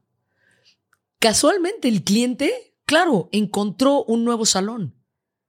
Pero es eso, oso. Es como, yo tengo la expectativa de que me vas a tratar bien, yo tengo la expectativa de que nos vamos a cuidar. Te pasas de lanza, yo te tengo que hacer saber de eso. Entiendo que estás lastimado, entiendo que no lo entendiste, te voy a llevar de la mano. Pero no juegues conmigo, ni juegues con mi equipo, ni juegues con la gente. Vamos a hacerlo en conjunto. Suelto la expectativa que tenías de que me ibas a tratar bien. Entiendo que no sabes cómo hacerlo. Te enseño y vamos juntos. Pero no te pases de lanza con la gente que está en el salón, que está tomando un entrenamiento, que está recibiendo un servicio, porque hay que cuidarlos. Entonces, pues mágicamente apareció un nuevo salón. hay, hay otro concepto del que hablas en el libro que me llamó mucho la atención. Dices, la confianza es una hipótesis corroborada con el resultado a consecuencia de un compromiso. Sí. Explícame qué quieres decir con eso. Yo creo que si pudiéramos escoger una característica, habilidad, eh, no, sé cómo llamarle, que enseñarle a nuestros hijos es la confianza. Sí, mil por ciento. La confianza, a ver, eh, la confianza es con fe o, digamos, creer en el otro. Es esta hipótesis que yo tengo de alguien de que va a tener cierto tipo de conducta. Entonces yo confío en esa persona, por ejemplo, le confío un secreto, porque tengo la hipótesis de que va a tener cierto tipo de conducta, es decir, no lo va a revelar. Entonces le confío el secreto porque pues me imagino que no va a revelar el secreto. ¿Qué es tu expectativa? Es, ajá, que es mi expectativa, exactamente, es esa famosa hipótesis. Ahora, ¿cómo lo corroboro o desde qué lugar lo puedo trabajar? Tiene que ver con el valor de la palabra y cómo cumplo con los compromisos. Entonces, yo digo así, la confianza es una consecuencia de cómo yo demuestro mis compromisos o de mis compromisos. Entonces, si yo digo, oso, yo te voy a entregar tres cajas el martes a las 5 de la tarde y yo lo cumplo, entonces la siguiente vez, pues a lo mejor compras más. Porque yo estoy cumpliendo con mis promesas. Compromiso es cumplir con mis promesas en tiempo y en forma. Entonces yo cumplo con mis promesas y entonces genero confianza. Entonces la consecuencia de que yo sea una persona comprometida es que genero confianza. Luego entonces, aquí viene lo canijo. ¿Por qué la gente pierde la autoconfianza? ¿Por qué la gente se pierde y dice, es que ya no confío en mí, es que ya no me amo, ya no tengo autoestima? Claro, yo te pregunto, ¿cuántas promesas te has hecho tú a ti que no te has cumplido? Entonces me hago la promesa de que voy a hacer deporte, me hago la promesa de que voy a tomar agua, me hago la promesa de que voy a llevar a mis hijos de viaje y no lo cumplo, entonces no cumplo con mis propios compromisos y mermo mi propia confianza. Todo eso lo trabajamos vivencialmente en nuestros entrenamientos. La gente se lo lleva puesto. Esta es como la teoría. Entonces el cliente cuando lo ve en acción, en promesas que él hace dentro de los entrenamientos o promesas que nosotros les hacemos con los entrenamientos y las actividades y las dinámicas que hacemos dentro de los entrenamientos, la gente lo ve clarito. Lo ve clarito. Dice, ah, hicimos el compromiso de empezar a tal hora, hicimos el compromiso de hacer tal ejercicio, hicimos el compromiso de entregar cierto reporte, cierto documento. No lo cumples, se empieza a mermar la confianza en los equipos. Entonces, sí. Y una vez que yo siento confianza con alguien, como por ejemplo en esta entrevista, que yo me siento muy cómoda, porque me queda claro cómo tú cumples. Y, no lo digo como guayaba, solo digo porque es mi experiencia de ti. Entonces digo, yo sé que, va a fluir. Entonces, si yo confío, entonces me comprometo más. Donde hay confianza, la gente se compromete, se compromete. Y eso se traduce a ventas. Eso fue lo que, lo que hicimos con una empresa de, en Tijuana, es una, es una empresa que trabajó con nosotros en la pandemia. ¿Y qué ocurrió? Trabajamos todos los contratos y todo no existieron, fueron inexistentes. Fue todo basado en la confianza. Todo basado en la confianza. Trabajamos con ellos en la pandemia. Pagos, tiempos, eh, tiempos de entrega, todo el entrenamiento fue virtual. Y esa empresa durante la pandemia crecieron 15% mensual en ventas en departamentos. Son unas máquinas. Pero todo era, o sea, ellos lo aprendieron de nosotros y luego ellos generaron confianza con sus clientes. Y generaron confianza con la manera en la que entregaban los documentos y los créditos y los préstamos y todo. Todo fue como una, como una, ¿sabes? Como, un, como, como una caída de dominó. Nosotros les hicimos promesas que cumplimos, generamos confianza en ellos y ellos lo replicaron con sus clientes. Y eso es el fundamento de las ventas. La gente te compra porque confía en ti. Esa es la verdad. Hace un momento hablábamos de cómo en tu nueva línea de trabajo, eh, muchos de, tus esfuerzos van en romper estos paradigmas o modelos mentales o reglas sobre los que empresas o líderes o incluso personas vienen operando. Y y yo sé que tu papá es un gran lingüista. Hoy me regalaste dos libros que tienen, que ver con él. Uno particularmente relacionado a la lingüística. ¿Tú cuántos idiomas hablas? Eh, hablo cinco idiomas, estoy, a punto, estoy en proceso de aprender el sexto. ¿Y tu papá? ¿Cuál es el sexto que estás aprendiendo? Holandés. ¿Y ese es el de tu papá? Es el de mi papá, claro. tengo que cumplir mi jefe con mucho amor, sí, claro. ¿Y tu papá cuántos habla? Mi papá habla 20, oso. 20 idiomas.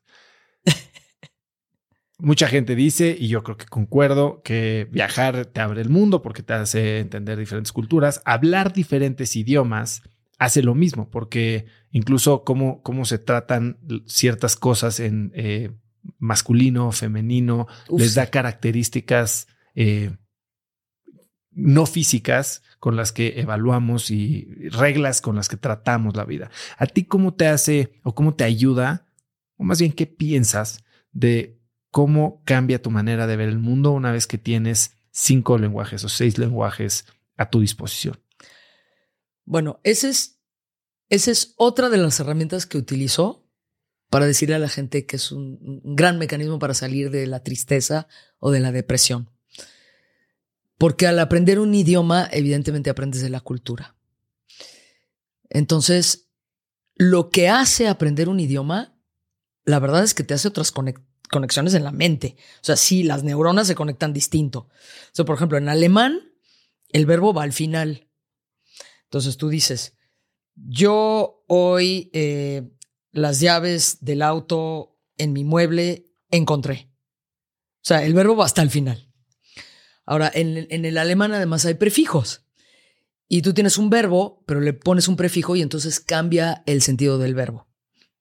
Entonces, por ejemplo, eh, eh, kaufen es comprar. Verkaufen es vender. Entonces nada más le agregas... Descomprar. Eh, ah, es descomprar, exactamente, es descomprar. Entonces, lo que ocurre es que cambia la manera en... es que por eso los alemanes son los amos, dueños y señores de la ingeniería y de la filosofía. O sea, para decir ente, en alemán hay como 10 maneras. Ahorita no me acuerdo de todas, pero hay como 10 formas de decir, como en inglés, ¿no? Human being, being, ser.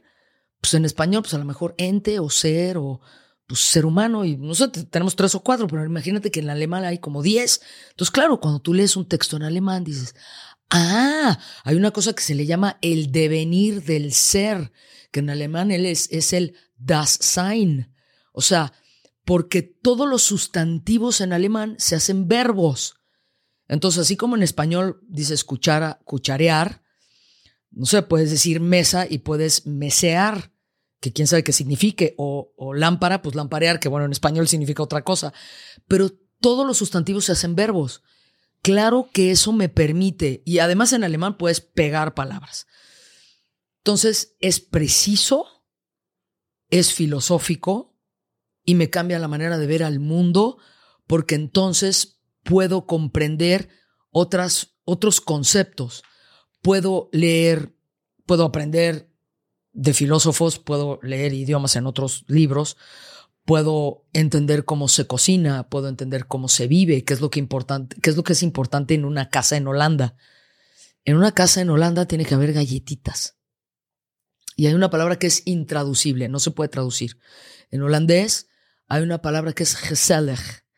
Esa palabra es algo así. Lo más parecido en inglés es como cozy, pero ni siquiera es eso. Es cuando entras a una casa y está la lámpara y está como bajito y está el sofá y está la colchita en el sofá y está el perrito y, sabes y calientito y afuera está nevando y se ve increíble y, es como qué calientito y qué ternura y qué y cuánto amor eso es gezellig y no se puede traducir ¿no?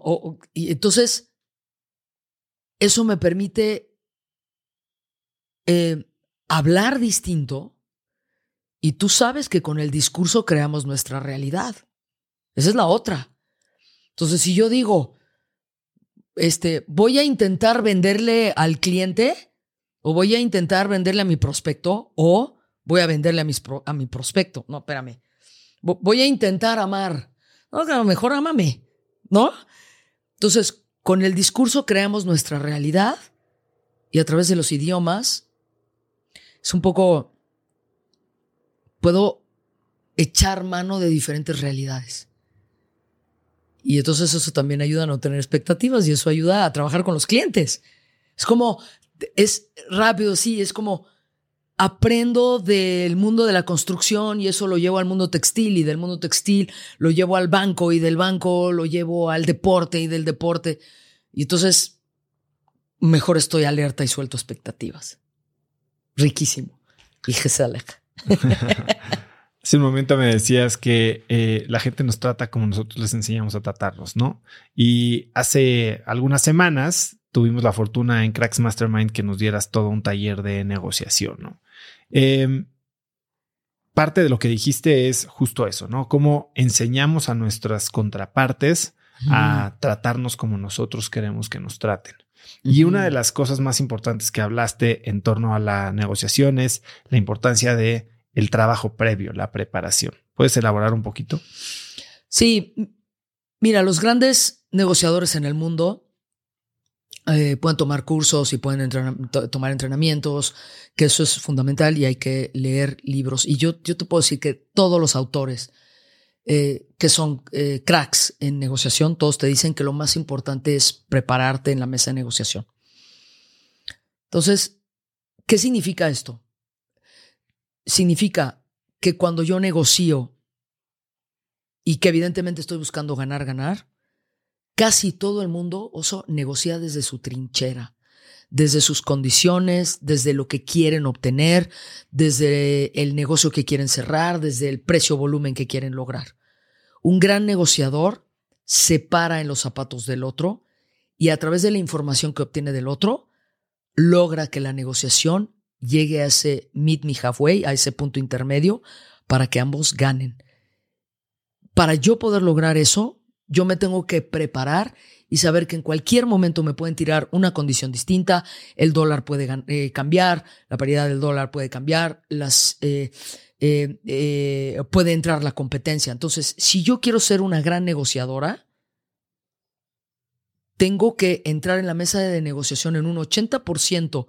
Si, si, si el 100% de la negociación es, digamos, desde que tengo el contacto hasta que la cierro, la preparación representa el 80% qué es lo que tengo que investigar, averiguar, entender la competencia, dónde, cuándo, precio, volumen, parámetros, qué parámetros me puede tirar mi cliente, qué es lo que es importante para el cliente, por qué me habla de lo que me habla, por qué no me habla de eso.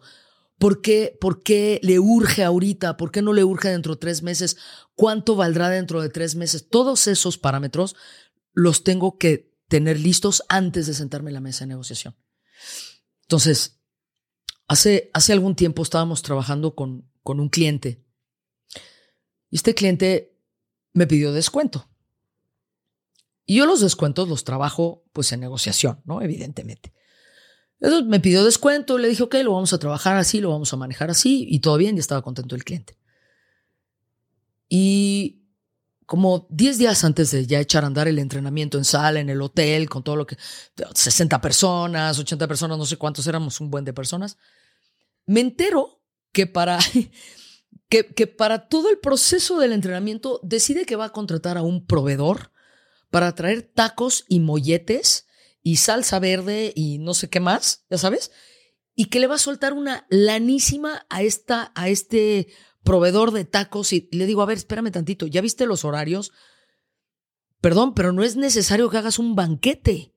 Dentro de los horarios de lo que vamos a hacer, no, no, o sea, no es necesario que, que, o sea, está bien, si les puedes dar, claro, pero, pero entonces eso me hace saber que sí tenías más presupuesto. Entonces, entré en proceso de negociación. Y le dije, ¿cómo esperas que yo reaccione cuando tú me pides un descuento y yo me entero que por otro lado la lana se está yendo en algo que no necesariamente es tan importante para el entrenamiento? Es más, te firmo que vas a desperdiciar comida. Y yo le tiro esta pregunta, que son preguntas clásicas de negociación. ¿Cómo esperas que yo reaccione con respecto a eso? Y luego hay que callarse, que eso es una súper herramienta. ¿Cómo esperas que yo tome esto? ¿Cómo esperas que yo sostenga mi paz cuando tú te enojas? ¿Cómo, cómo esperas que yo te dé descuento? Pero el tono en el que preguntas eso creo que es clave, porque podría parecer reclamo. Sí. No necesariamente una pregunta, puede ser una pregunta retórica y no una pregunta real. Sí, yo le dije, ¿Cómo esperas que yo te des cuenta cuando yo me entero que está ocurriendo esto en tu compañía? Y esta directora me dijo, te digo algo, no tenía yo ni idea que estábamos gastando el dinero así. Déjame reviso. Y la consecuencia fue que cambiaron todas las circunstancias económicas en beneficio de nosotros. La gente tuvo su comida, su banquete, pero sí se dieron cuenta que estaban tirando el dinero a la basura. Ahora, eso fue sumamente contributivo. Y, y tienes toda la razón cómo fue también que lo logramos, porque había mucha confianza con el cliente. ¿Cómo generamos esa confianza? Habíamos, habíamos cumplido con todo lo que nos había solicitado. Sin ponernos de tapete, cumplimos con todo lo que nos solicitó. Tiempos, cantidades de personas, todo esto. Entonces sí, primero la confianza. Podemos negociar, te preparas, te sientas en la mesa de negociación sabiendo que tú eres una persona que cumples con tu palabra entras preparado con todas las variables que te puedan tirar. Eso es algo que me llama mucho la atención, eh, que decías, parte de la preparación es descomponer una propuesta en muchos, digamos, modulitos o variables diferentes que pueden ser incluso intercambiables o quitapón. Sí. O sea, Casi todo el mundo se siente en la mesa de negociación y piensa en tres, cuatro variables y son las que se le ocurrieron el día anterior. Hay que considerar cosas, eh, eh, parámetros que son elementos que no son obvios. Por ejemplo, ¿qué pasaría si en una negociación de un servicio, en vez de poner a la persona senior, pones a la persona junior para dar el servicio? Eso te permite moverte en precio, en calidad, en tiempos de entrega.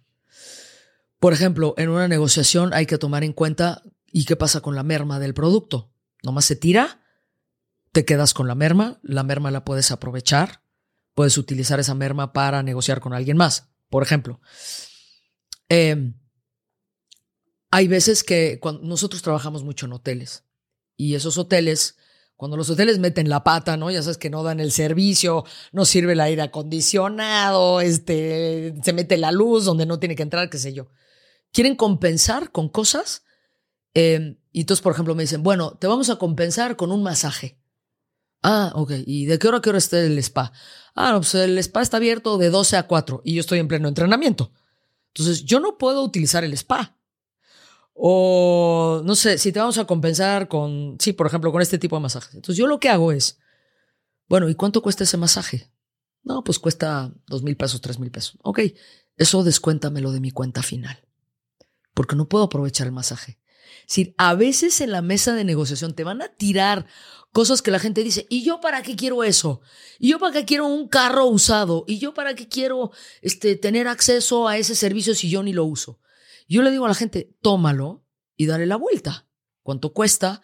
O a lo mejor, ok, yo no puedo tomar ese masaje. ¿Lo puede tomar alguien de mi equipo? ¿Lo puede tomar algún cliente mío? ¿Lo puede tomar algún amigo? Sí. Ah, bueno, y entonces se lo regalo a alguien, a lo mejor para papachar a alguien o para cuidar a alguien. Entonces, eso también es negociación. Como cuando me ponen parámetros sobre la mesa que creo que no me van a servir, ¿cómo les doy la vuelta? ¿Cómo los aprovecho para jugar este juego de ganar-ganar? Y casi todo el mundo los deja sobre la mesa, porque la reacción es, ¿y yo para qué quiero eso? Otra de las eh, cuestiones que yo tenía, como, a ver, yo tomé curso de negociación en Stanford y como que a mí me decían algo diferente, ¿no? Nunca hagas la primera oferta. Y tú lo dijiste muy enfáticamente, tú tienes que hacer la primera propuesta. ¿Por qué? Porque lo que haces es que pones el contexto de lo que se va a discutir en la mesa. Entonces, eh, típicamente es esto, ¿no? O sea, la gente dice, no, es que mejor que hable el otro para medirle el agua a los camotes, ¿no? De alguna manera. Y eh, yo lo he visto una y otra vez en las mesas de negociación, es cuando tú pones primero, es sobre lo que generalmente se habla. Puede ser que tu contraparte traiga otros temas, pero a pesar de que tu contraparte traiga el otro tema, tú ya dijiste de qué quieres hablar. Es más, puedes arrancar diciendo, eh, qué bueno que estamos aquí sentados, me encanta que vamos a hacer esta negociación, cambiaron las condiciones del mercado, quiero que lo trabajemos distinto y de lo que me gustaría hablar es ¡pum! Y ahí pones el propósito de tu negociación. Lo que a mí me gustaría lograr es esto, lo que quiero negociar contigo es esto, el precio, el volumen, las condiciones, los tiempos de entrega, eh, quién se va a involucrar, cómo lo vamos a manejar.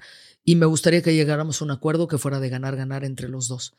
Eso hace que la otra persona te escuche y diga, ah, ok, abrió las cartas y eso, sobre, eso es lo que quiere lograr. Eso permite avanzar muy rápido. En las negociaciones, lo que hace que las negociaciones avancen es proponer. Lo que hace que las negociaciones se ralenticen o se hagan lentas es pedir breaks, no poner, este, no proponer, eh, hablar de cosas que no tienen sentido, eh, concentrarse en la parte emocional y no no, no hablar de eso que hace que avance la, o sea, si se va a involucrar el junior o el almacén o quién, ¿no? O sea, los parámetros, hablar sobre los parámetros. Entonces, eso frena las negociaciones. ¿Y cuando la negociación se rompe?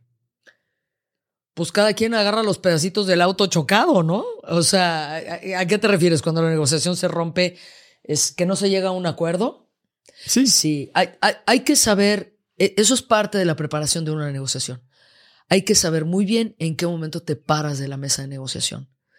La gente se sienta en las mesas de negociaciones y no saben cuáles son sus límites, su punto de reserva, cuánto es lo mínimo que pueden vender o lo máximo que pueden vender o bajo qué condiciones. Entonces, por ejemplo, Em, conozco la historia de una empresa de bebidas carbonatadas, que estaba haciendo la negociación de contratar a un gran futbolista para que representara la marca. Y se rompió la negociación, no llegaron a un acuerdo.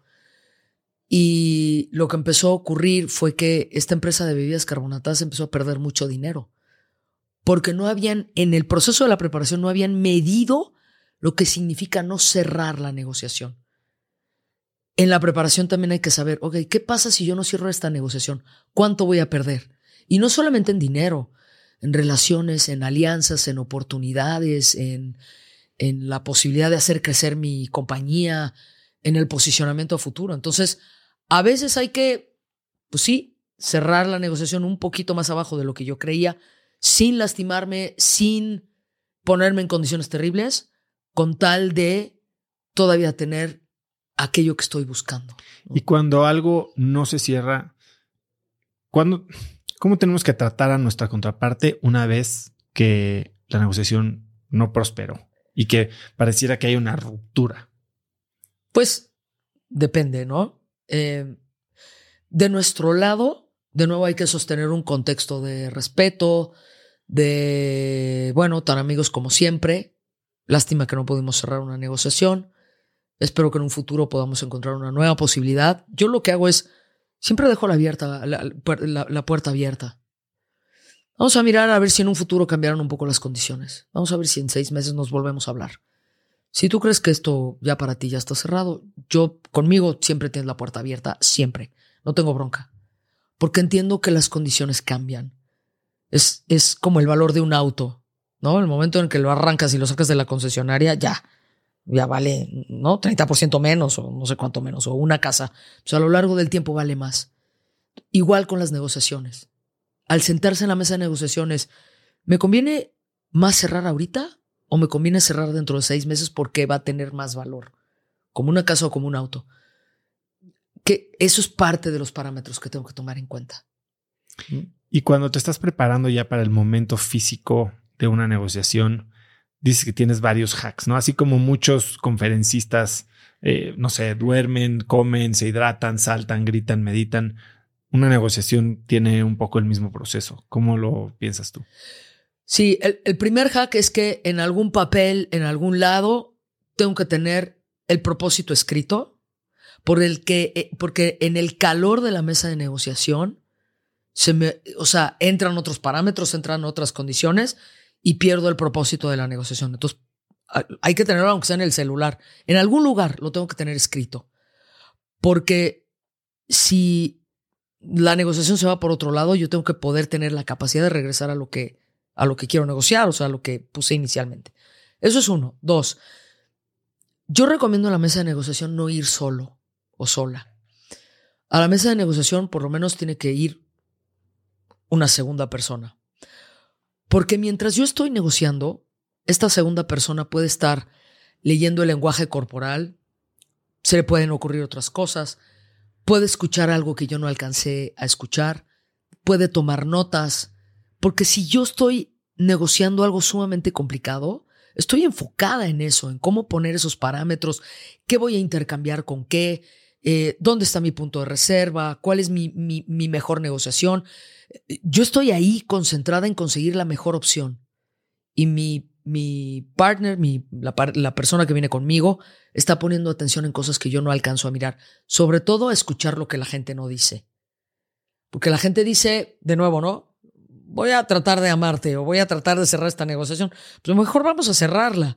O voy a tratar de traer al director en la siguiente negociación. A lo mejor yo puedo escuchar eso, pero en el calor de la negociación una segunda persona me puede apoyar a escuchar eso. Y el tercer hack que yo le diría a la gente es saber que en un proceso de queja, cuando muchas personas entran a, negociar y es porque algo no funcionó bien, no lo hice bien, no lo trabajé bien y entonces vienen y se quejan conmigo. Un hack aquí que es muy útil es deja que la persona primero baje la parte emocional, el enojo, la rabia, el coraje, la tristeza de la pérdida, lo que sea, y deja que, la, que tu contraparte proponga. Ahí sí, que la persona que se está quejando, que proponga. ¿Por qué? Porque casi siempre cuando una persona que trae una queja propone, normalmente es muy manejable. Porque ya sacó toda su energía en la parte emocional y entonces ya no le da para proponer algo muy canijo que yo ya no le pueda dar. A veces sí ocurre y entonces entramos en un nuevo proceso de negociación. Pero como está toda la parte de la energía puesta en el enojo y en la rabia, cuando ya le dices, ok, ya está, acepto que metí la pata, me equivoqué, no tenemos buen servicio, ¿qué propones? Normalmente te van a proponer algo muy manejable. Te van a decir, está bien, solo necesito tu disculpa. Sale, yo me disculpo. Y que sea sincero, ¿no? No, no que sea gandalla. Que sea sincero, que sea honesto, tal, y a lo mejor puedes convencer a la persona. Pero en las quejas, deja que el otro proponga primero. Has hablado mucho de cómo las emociones se involucran en diferentes eh, momentos, tanto de liderazgo, de negociación, etcétera, etcétera. ¿Hay algún libro que tengas así como tu go-to o el que más recomiendes sobre manejo? No sé si manejo de emociones, pero interpretación y eh, aprendizaje general de emociones. Bueno, a ver, eh, hay un libro que, si bien no es, no es tanto de la explicación de las emociones, es un libro que a mí me cambió una perspectiva cañona de cómo mirar al mundo y cómo manejar mis emociones. El hombre en busca del sentido de Víctor Frankl, que es evidentemente está relacionado también con mi familia. Mi papá es sobreviviente de la Segunda Guerra Mundial y como Víctor Frankl tiene la capacidad de ser resiliente en un campo de concentración bajo circunstancias tremendas. Uf. Eh, otro, otro libro que yo te diría es eh, que es un libro complejo, pero es muy bueno, es Sincrodestino de Deepak Chopra. Es un libro que habla de física cuántica. Y yo que estudié física y era así como, no, nos fumamos un churro aquí tú y yo de la física cuántica. Eh, es, es un libro que habla eh, desde un punto de vista de la física y de las matemáticas, cómo eso lo podemos aplicar en la conducta humana y cómo a través de eso podemos encontrar diferentes formas de resolver nuestros problemas, reinterpretar la vida desde un punto de vista, eh, pues bueno, con las herramientas que pone Chopra, ¿no? Recomiendo dos libros de psicoterapia, bueno, dos, dos, grandes autores de psicoterapia gestal, que es Fritz Perls y Carl Rogers, que ellos enseñan muchísimo, ¿no? Hay, hay, un, hay un gran poema de Fritz, Perls que dice, tú eres tú, yo soy yo, y si no podemos coincidir, qué pena. Es, es un gran poema, ¿no? Habrá que, habrá que también hablar un poco de, de, de esto de cómo a veces nos dejamos en las parejas, como querer controlar toda esa parte, pero tú eres tú, yo soy yo, tú no vienes ni a resolver mis expectativas, ni yo vengo a resolver tus expectativas, es cada uno que se haga responsable, ¿no? Es un súper poema que también hay que echarle un ojito. Hablando de emociones, eh, uno de mis primeros episodios fue con la que fue mi maestra de Stanford, Carol Robin, que llevaba el, programa de dinámicas interpersonales que se llama Touchy Feely o así le decían. Y hace poco lanzó un libro en el que habla de, cómo conectar, se llama Connect el libro. Ya está mm. creo que también en español y en inglés. Y parte de ese libro es un eh, directorio o un eh, diccionario de emociones que un poco va a, lo que tocabas hace un momento en las cinco emociones, pero como en el matiz de cada una, pues se puede establecer alguna emoción subyacente y en cuanto ampliamos nuestro conocimiento, nuestro vocabulario, nuestra lingüística, es como aprender un nuevo idioma. Eh, en cuanto ampliamos nuestro vocabulario de emociones, podemos entonces conocernos mejor, ¿no? Todas las que eh, el liderazgo tiene mucho que ver con el autoconocimiento. Sí, mira, una de las cosas que, que yo sí le digo a la gente es, y, bien lo, pones puntualmente, ¿no? El liderazgo tiene que ver con el autoconocimiento. Entonces, parte de lo que hacemos con los líderes y con los directores es, el, gran trabajo de un director es eh, entender su talón de Aquiles, entender sus talentos y entender sus necesidades. Fíjate cómo funciona. Dentro de la teoría de psicoterapia gestal y dentro de lo que nosotros trabajamos en las empresas, y es en las empresas, no es que vayamos a dar terapia a las empresas, no, todo esto lo adaptamos para que funcione corporativamente. Eh, entonces hablamos de trabajo en equipo, de resistencia al cambio, de liderazgo. Entonces, un líder eh, puede estar sumamente consciente de qué necesidades tiene. Pero hay todo un assessment que nosotros hacemos en donde se revela necesidades que no necesariamente son obvias o claras. Entonces, te voy a dar un ejemplo. Yo soy una persona que hablo muy directo.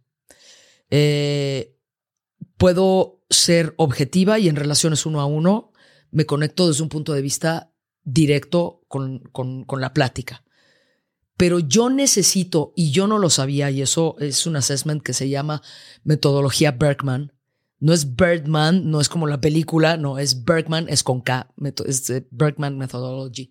Entonces, lo que hace esta metodología es que revela necesidades que no son obvias, que son ocultas, y estas, y, estas necesidades me permiten entender cómo me puedo relacionar uno a uno y como director yo tengo que tener ese autoconocimiento. Entonces, yo sé que mi conducta más productiva es hablar directo con la gente porque eso genera mucha confianza. Pero yo necesito que me hablen con algodón y que me hablen suavecito, que me hablen muy leve. Y si me hablan muy golpeado, me estreso. Entonces, como yo no sabía eso, entonces lo que hago es que caigo en procesos de estrés cuando la gente me habla un poquito más directo. Además, ¿qué piensa la gente? Pues si sabes que habla directo, pues seguramente le puedo hablar directo. Pues resulta que no. A mí hay que hablarme suavecito. Ahora ya lo tengo consciente.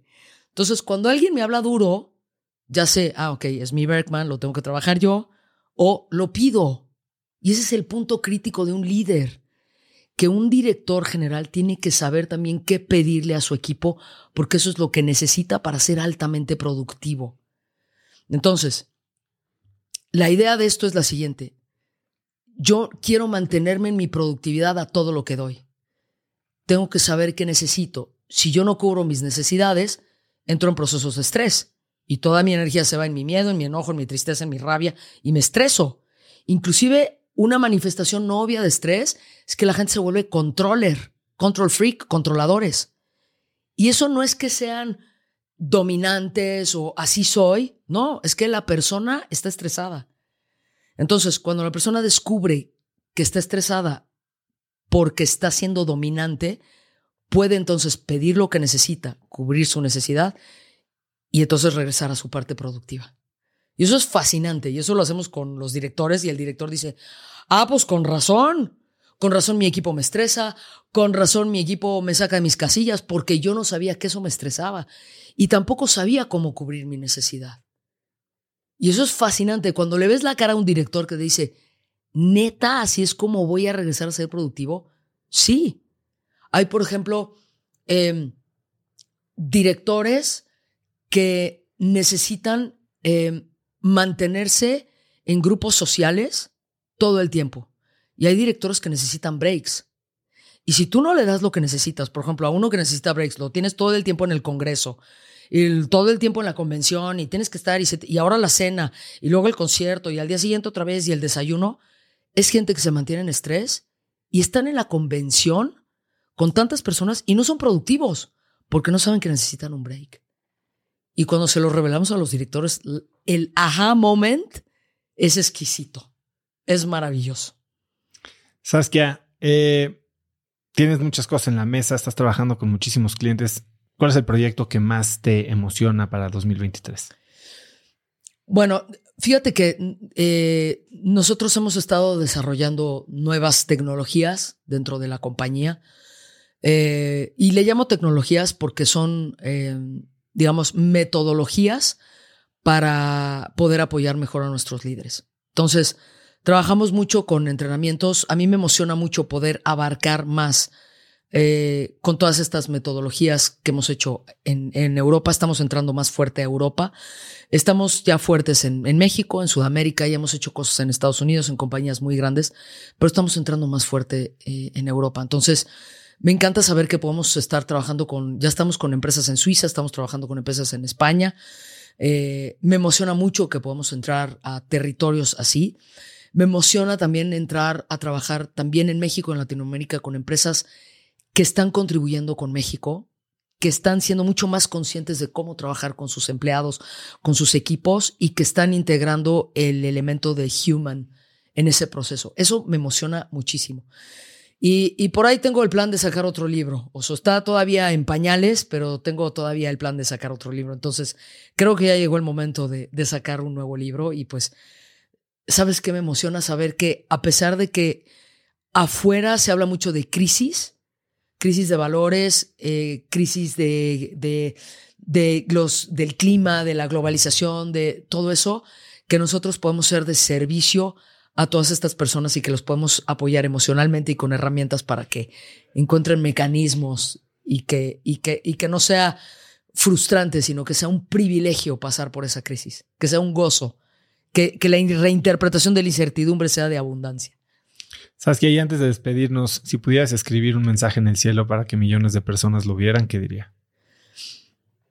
Yo te diría, eh, de nuevo, abre tu corazón y apóyate inclusive con esa gente que en un principio podrías pensar que no jala o que te lastimó, vuelve a abrir tu corazón. O sea, hay gente que no lo hace a propósito. Es ábrelo de nuevo. Porque detrás de ese niño lastimado, detrás de esa niña asustada, detrás de, ese, de esa persona dominante, arrogante, cabrona, hay una persona que pide una nueva oportunidad. Entonces, pues eso, ¿no? Abre de nuevo tu corazón. Ese. Sabes que ha sido increíble tenerte aquí. La verdad es que eh, la cantidad de experiencias que tienes y en las que te puedes basar para ayudarnos a nosotros a no sufrir los errores que cometemos todos los días es increíble. Eh, digo, hay millones de temas que podemos tratar contigo liderazgo, emociones, negociación a profundidad. Eres una crack. Gracias por hacerte tiempo de estar aquí hoy conmigo. ¿Dónde puede saber más la gente de Saskia, de Winter Training, de ti, eh, contactarte? Sí, eh, bueno, afortunadamente estamos en las redes sociales. El correo es info arroba sasdw.com. La página es saskiadewinter.com. Estamos en LinkedIn como Saskia de Winter. En Facebook, Saskia de Winter sin la E, ¿no? Saskia de y luego Winter.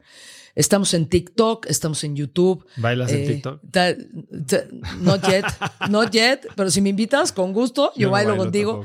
Y, eh, y también, eh, Oso, quiero mencionar, a lo mejor esto le interesa a la gente, vamos a tener un entrenamiento en diciembre 3 eh, y 4 de diciembre, que es un entrenamiento de liderazgo y de trabajo en equipo. A lo mejor la gente le da tiempo, sino que se, acerquen con nosotros. Y tenemos muchos entrenamientos eh, corporativos, empresariales, a nivel Latinoamérica, presenciales, virtuales. Y hay esta oportunidad de Samurai Game que para que la gente vaya mucho más lejos en lo que busca. ¿Sabes qué? Increíble, algo que quieras agregar. Es, es, es un honor escuchar tu nivel de preguntas. Sí voy a agregar algo. Señores, en la calidad de tus preguntas estará la calidad de tus respuestas. Y oso, en ese sentido, apréndanle cómo hacer preguntas. Eres un crack en tus preguntas. Muchas gracias, Saskia. Increíble tenerte aquí. De verdad agradezco mucho cuando un invitado se abre tanto y tan vulnerablemente como Saskia lo hizo el día de hoy. Si te gustó el episodio, compártelo con alguien usando el link cracks.la diagonal 201. También sigue Cracks Podcast en Spotify y suscríbete en YouTube o iTunes y ahí califícanos con 5 estrellas para que más gente nos encuentre. Mencióname en Instagram o Twitter con la lección que más te llevas del día de hoy como arroba osotrava y no olvides saludar a Saskia en Instagram como arroba Saskia. Puedes encontrar links a todo lo que hablamos Saskia y yo el día de hoy en las notas del episodio que están en cracks.la diagonal 201 y antes de irte recuerda que mi libro Haz lo que importa en el que te enseño el método DMS de productividad y diseño de vida. Lo puedes encontrar en todas las librerías de México, lo puedes encontrar en Amazon México, en Busca Libre en Sudamérica y escucharlo en audio en Vic. Y segundo, no olvides registrarte para recibir mi newsletter Viernes de Cracks, que es un correo muy cortito que mando todos los viernes con algo muy bueno que pueda ayudarte a tener una conversación interesante el fin de semana o hacer tu vida más productiva, entre ellos libros, gadgets, tips, artículos, frases, cosas que encuentro en internet y creo que te pueden interesar. Puedes recibirlo totalmente gratis en tu correo registrándote en cracks.la diagonal viernes. Eso es todo por hoy, yo soy Osotrava y espero que tengas una semana de cracks. Este episodio es presentado por Vic. Si me conoces, sabes que soy un consumidor voraz de audiolibros y que he probado todo tipo de aplicaciones para seguir nutriendo mi mente mientras manejo o mientras corro o hago ejercicio, pero sin duda, por mucho, Vic es mi favorita. Con Vic puedes convertirte en una máquina de aprendizaje porque con solo 15 minutos al día puedes leer más de 12 libros al año. En Vic tienen más de 250 mil títulos y puedes escuchar resúmenes de bestsellers en menos de 15 minutos o libros completos, incluido mi libro Haz lo que importa, así como mis Vic originales como Cómo combatir el síndrome del impostor. Vic, por ser escucha de cracks, te regala 7 días de prueba y después contenido ilimitado por solo 167 pesos al mes en un pago anual de 1.999 pesos al suscribirte a Vic. Simplemente ve a cracks.la diagonal Vic. Vic se escribe B alta E E K. Una vez más, es cracks.la diagonal Vic.